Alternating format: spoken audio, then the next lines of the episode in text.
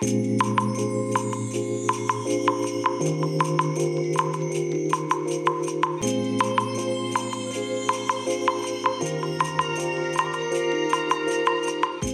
いおはようございます。本日はですね9月5日月曜日でございます。車の中の気温は27.3度ですね。いや今日はねかなり暑いですね。ここ最近ね25、6度ぐらいですかというのが、えー何日かあったかと思うんですけども。ね、えー天気はね晴れですね。え雲がね山の方と言えばいいんでしょうかね、えーに結構分厚い雲がかかってまして、えーなんか天気崩れるのかなというなんか雰囲気がねちょっとありますね。はい。えーとそれでですね今日はですねあの Amazon のあの Amazon プライムビデオで、えー放送放送っていうか配信ですね。配信されているされ始めたと言えばいいのかな。えーロード・オブ・ザ・リング力の指輪ですね。ちょっとこれについてお話をさせていただこうかなと思うんですがその前にこのね Amazon プライムビデオをパソコンでダウンロードしながらダウンロードしてから安定した状態でね見ようと思ったんですけどもそれがね全然うまくいかなかったんですよ。えっ、ー、とねまずですねあのー iPad Air でやったんですね。Amazon プライムビデオアプリを使って、えー iPad Air を使ってダウンロードした時はこれはねもう簡単にいったんですよ。もう前々からねアプリ入れてありましたので。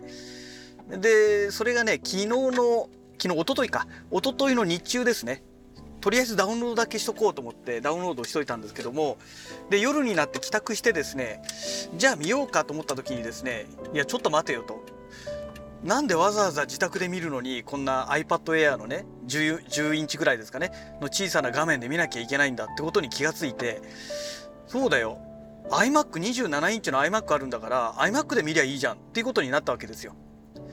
でもね自宅の回線考えるとやっぱりねストリーミングで見るよりかはダウンロードしちゃった方がいいよね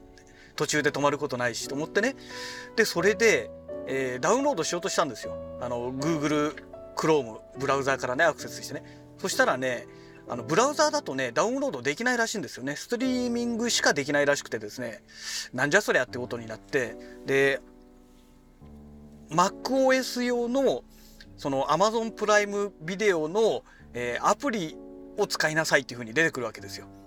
でわざわざそれをダウンロードしてインストールしました。よしじゃあダウンロードしようってことでねあの動画データをダウンロードしたんですよ。で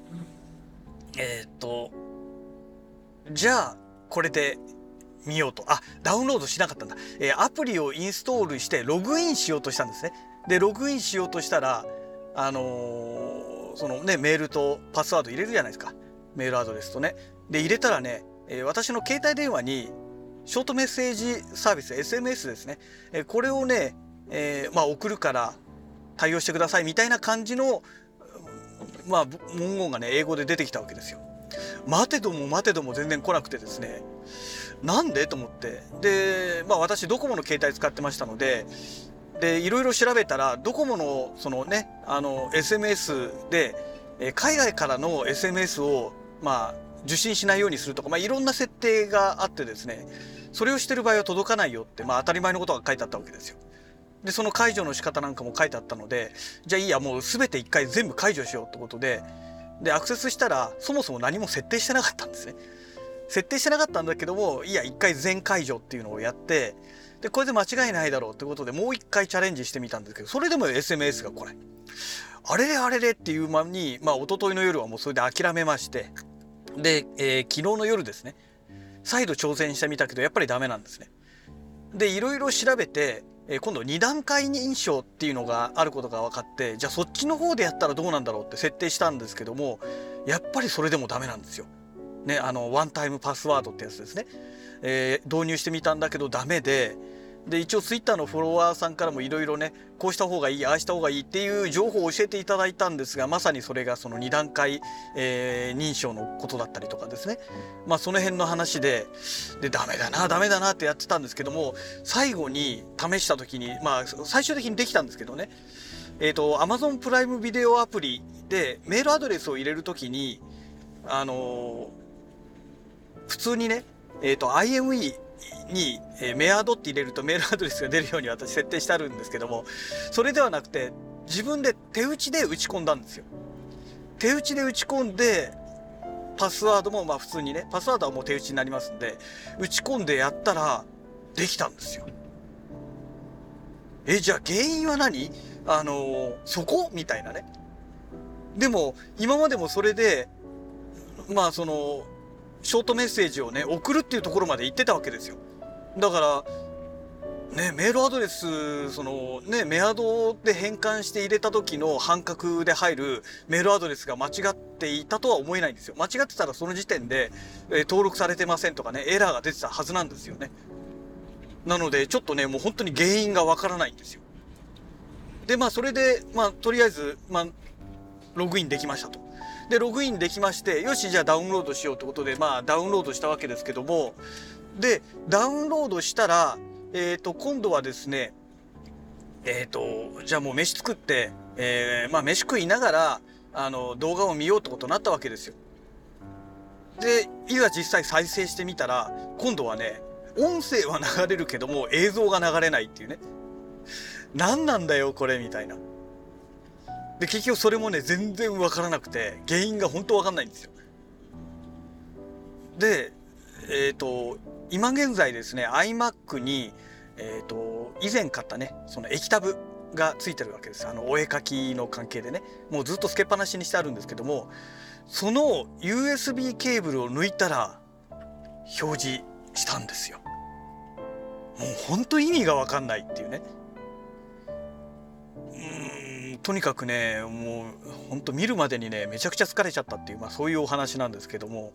まあそれでね、まあ、やっと見ることができましたと、まあ、当然ねもうご飯なんか食べ終わっちゃった後ですから。でようやくこれで見れるなということで、えー、昨日第1話だけとりあえずね見ました。もうね第2話まで公開されてるみたいですけどもとりあえず第1話だけ見てね、えー、見たんですけども通常ね、あの、この手の、まあ、この手のっていうか、普通その物語っ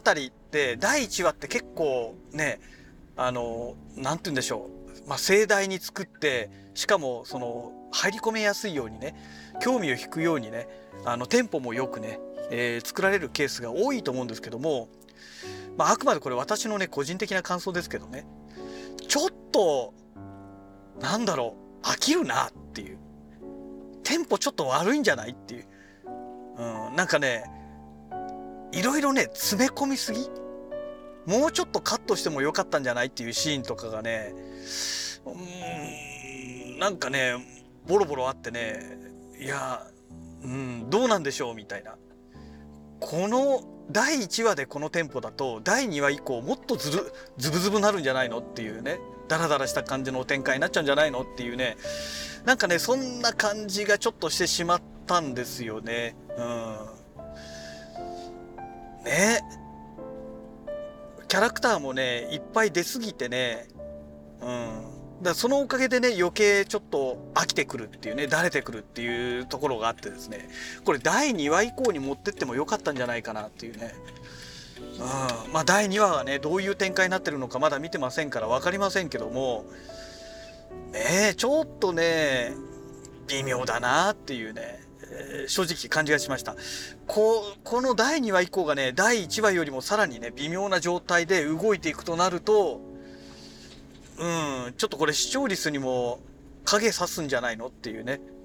うん、感じがしましたけども、まあ、皆さんの感想はいかがでしょうかね。で今までのこの「ロード・オブ・ザ・リング」のシリーズっていうのがエルフってもうすごい強い強いじゃないですか。で弓矢を撃たせたらもうさっささっさとどんどん弓をいってねものすごい強いっていうね、えー、今までのこの「ロード・オブ・ザ・リングの」えー、シリーズ本編とあとねなんかいろいろありましたよね、えー、別の作品もね。でそういったもの全てにおいてみんな強かったのにね今回第1話で途中でね戦闘シーンがありましたけどもねあの主人公らしきあの女の人の騎士は確かに強かったんですけどもその部下がなんかすごく弱くてですねえ何これ？っていうね本当にこれで選ばれた兵隊なんですか？みたいなね。うんなんかその辺もねすごく微妙でもうちょっと部下活躍シーン出した方が良かったんじゃないのってあまりにも貧弱すぎるでしょっていう。ちょっとそれを感じましたね、うん、だって敵ねいくらあの巨大なねモンスターとはいえ1匹しかいないわけですから。ねその1匹しかいない中でねあれだけ人数がいてねボッコボコにやられちゃうっていうのはちょっとどうなのっていうねすごく感じましたね。だその辺のその演出の仕方っていうんでしょうかね。うんなんか微妙だなっていうね。まあこれは個人的な感想ですけどね。皆さんどういう風に感じたでしょうかね。うん。まあちょっと第2話期待したいけどあんまり期待しちゃうと期待外れになってさらに落ち込むことになっちゃうような気がしてうんもう不安しかないなっていうのが正直な私の感想でございます。はい、えー、そんなわけでね、えー、会社の駐車場に到着いたしましたのでまたね次回のラジログをお楽しみください。それではまた。